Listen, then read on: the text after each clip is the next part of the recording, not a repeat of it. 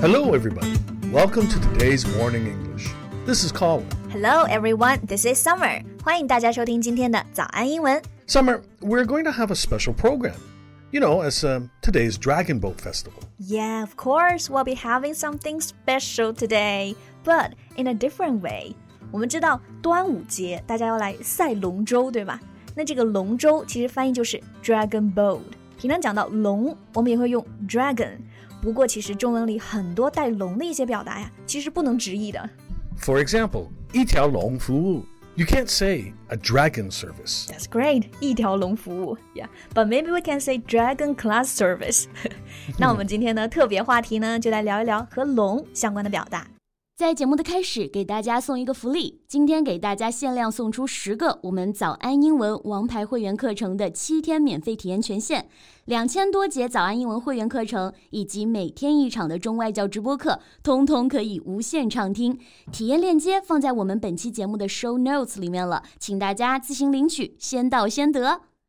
So, if you're looking for the right translation, you need to know what it is about. Yeah，其实一条龙服务就是很全面的服务嘛，什么都包括了。It includes everything So, here we can use the word package. package，它的意思其实很多。一呢可以指收快递的那个包裹，二呢也可以指一整套的什么东西，a whole set of items。 Right, yeah, like a benefits package or uh, an aid package. Yeah。 So when it comes to the service, then uh, that's one package service. One Package Service 就是全面的服务，一条龙服务了。那除了这个，平常呢，我们还会提到行业里有一些巨头公司，some leading companies，we say in Chinese 龙头企业。 Long told head of a dragon? Yeah, but you know how important the dragons are in Chinese culture.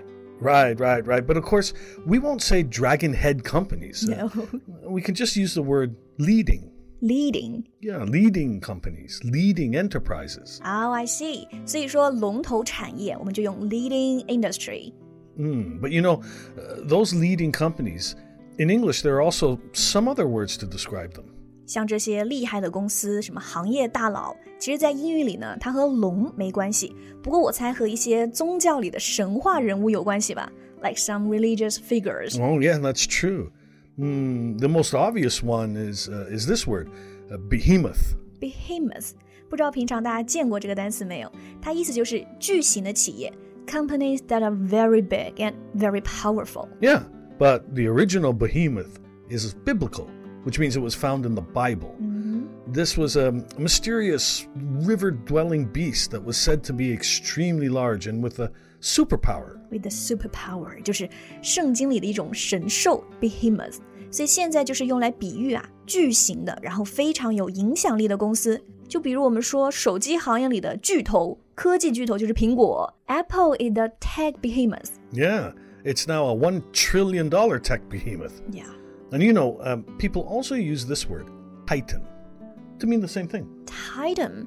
This comes from Greek mythology, right? 就是来自希腊神话里的一个人物。 Yeah, it's something that is gigantic. So we can say Apple is a tech titan. OK，所以以后大家想表达龙头企业、行业巨头，就可以用到这些单词啊：leading、behemoth、titan。 There's another translation I found very interesting. Yeah. In Asia, there are four high growth economic entities, right? 亚洲有四个高速发展的经济体哦，你说的是不是亚洲四小龙 Yeah, Si Xiaolong. Yeah. But in English, people don't use the dragon. Instead, they say four Asian tigers. ？Oh, that's a case. Four Asian tigers 变成四小虎了。不过这个也能看出来，龙比虎就好像更威风一点点。所以其实啊，你看这个龙的地位这么重要，有专家之前一直在呼吁，以后我们提到中文概念里的龙，我们不用 dragon，而是用另外一个单词 long。L O O N G， I, I don't see where it comes from. If I want to say the dragon is long, then it should be long is very long.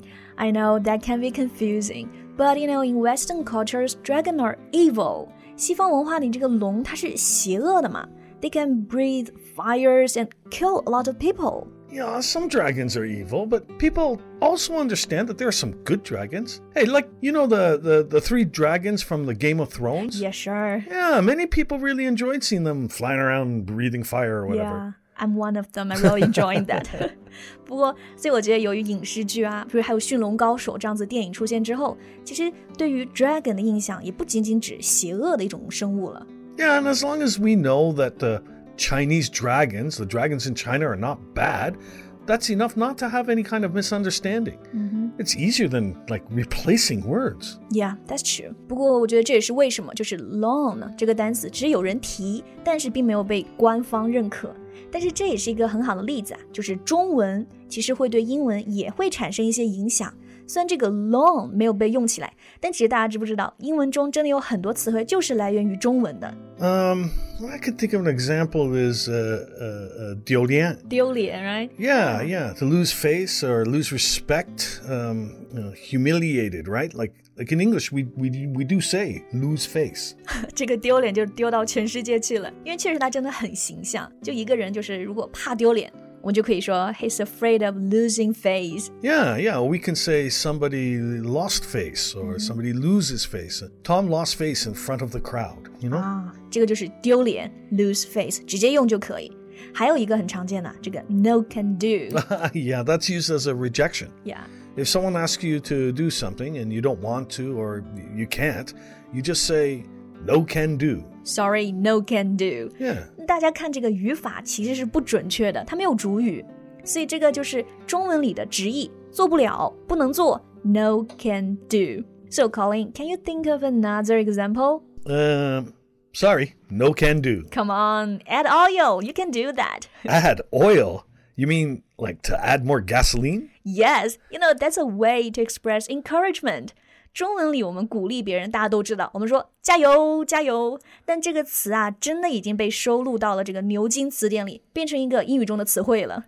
So it means um, go for it, go get it. Yes，不过大家还是要注意一下，比如这个 add oil 虽然已经在词典里出现了，但是也不是所有的外国人都知道这个用法。 Well, like me, I know jayo, Yeah. but uh, not add oil. So when you're using this word and the other person looks confused, you can explain a little bit. Yeah, here comes another example. Long time no see. Ah, I knew you would say this Yeah. one. Long time no see. This phrase is so common now that actually many people, most people, don't know it's Chinese. 对，就是好久不见嘛，大家直接说 long time no see 其实就可以了。不过除了这个表达，在英语中还可以怎么来说呢，Colin？ Well, we might say it, um, it's been a while or it's been some time. Not as straightforward as long time no see. Yeah, long time no see sounds so better. 那还有一个人山人海，是不是可以说成 mountain people mountain sea？ Mm, no, we don't say this one.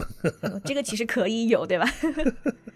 well, we say there's a load, there are loads of people or uh, the place is packed. OK，所以人山人海，大家还是不要用这一个表达了呀。那比如大家端午节出去玩，如果你想发个朋友圈说人山人海，英文一定不要写成 mountain people mountain sea。 But you know, if people continue saying it and it's posted on social media, maybe maybe a few years later, um, it'll actually become a, like a real English phrase. Looking forward to that day 。 Well, I think that's it for today's podcast. I hope our listeners enjoy the fun facts about the dragon, the loam. Yeah, and the most importantly, enjoying this holiday. Well, thank you so much for listening. This is Colin. This is Summer. See you next time. Bye. 今天的节目就到这里了。如果节目还听得不过瘾的话，也欢迎加入我们的早安英文会员。成为会员，您就可以无限畅听我们每天一场免费的中外教直播课，以及两千多节原创系统课程了。今天我们限量送出十个七天免费试听权限，试听链接放在我们本期节目的 show notes 里了，请大家自行领取，先到先得。 This podcast is from Morning English. 学口语就来早安英文。